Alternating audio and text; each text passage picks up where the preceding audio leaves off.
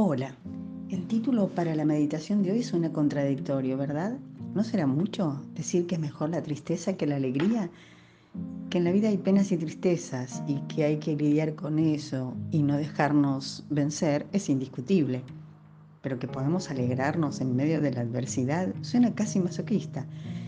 Esto es justamente lo opuesto a lo que anuncian los anuncios publicitarios, los enganches del marketing.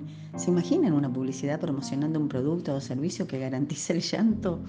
Es difícil aceptar que puede haber una tristeza deseable o positiva cuando sabemos que puede afectar el desempeño global de la persona, causándole cansancio extremo, debilidad, insomnio.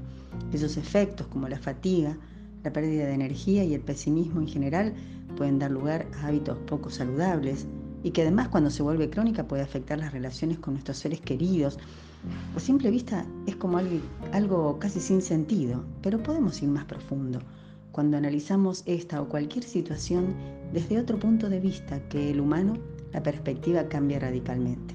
Esta afirmación acerca de lo bueno o conveniente de sentir cierto tipo de tristeza no pertenece a la mente ni elucubración de ningún hombre o mujer, sino a la palabra autoritativa de Dios. En la verdad revelada en el libro de los libros, la Biblia, leemos que hay una manera diferente de analizar este como otros asuntos.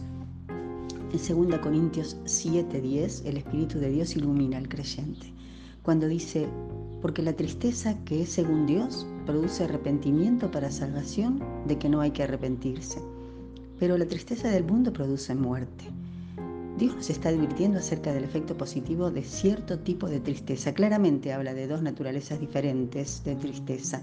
Una tristeza según la carne, dice, la contingencia de lo humano, que produce muerte.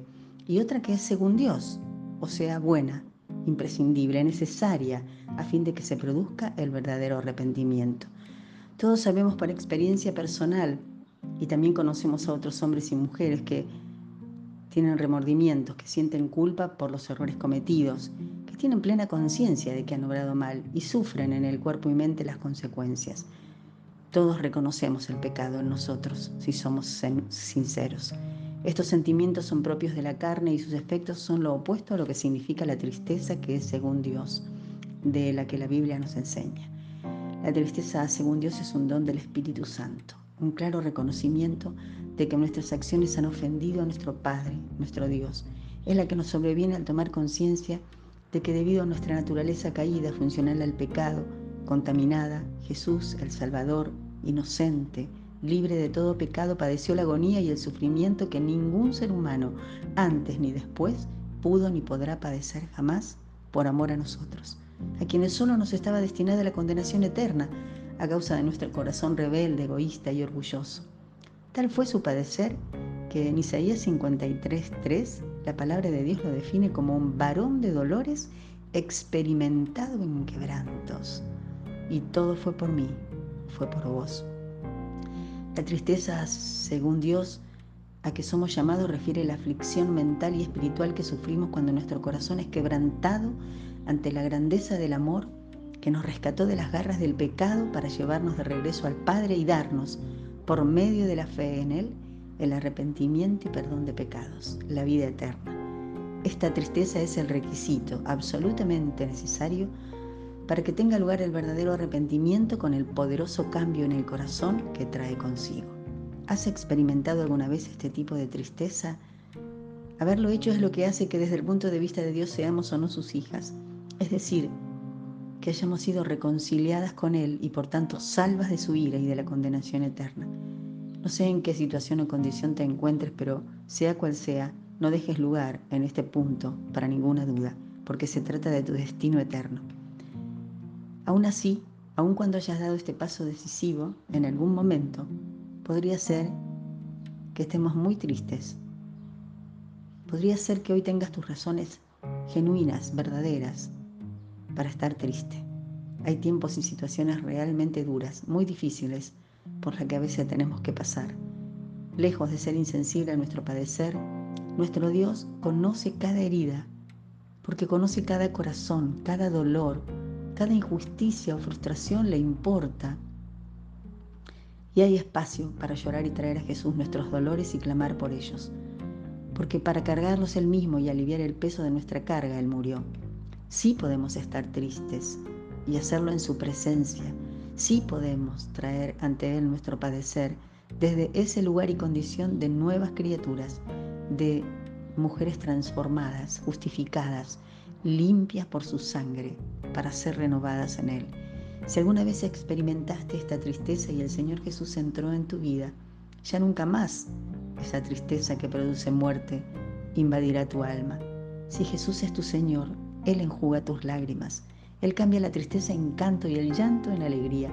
Las circunstancias adversas pueden hacer que tu pequeña barca se bambolee al compás de la tempestad, pero si Él está a bordo, nunca dejará que te, hundas. ¿Lo crees? No es masoquismo, es poder de Dios.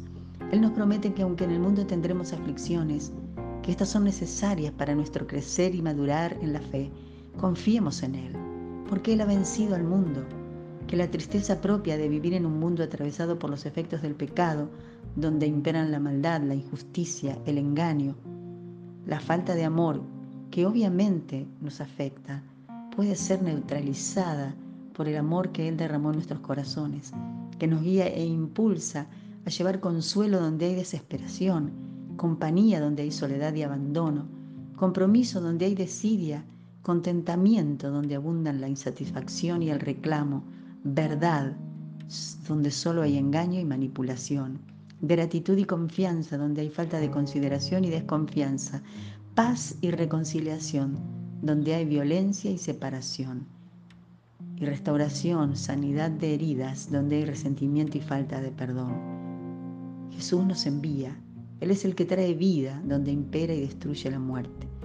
Alegrémonos en Él, sirvámosle de corazón, sirvamos a otros en su nombre, alegrándonos en esta alegría de saber que Él es nuestro refugio en medio de la turbación, nuestro consolador y fortaleza cuando nos sentimos solas, desesperadas, nuestra fuerza cuando estamos abatidas y cansadas, nuestro gozo y nuestra esperanza de gloria.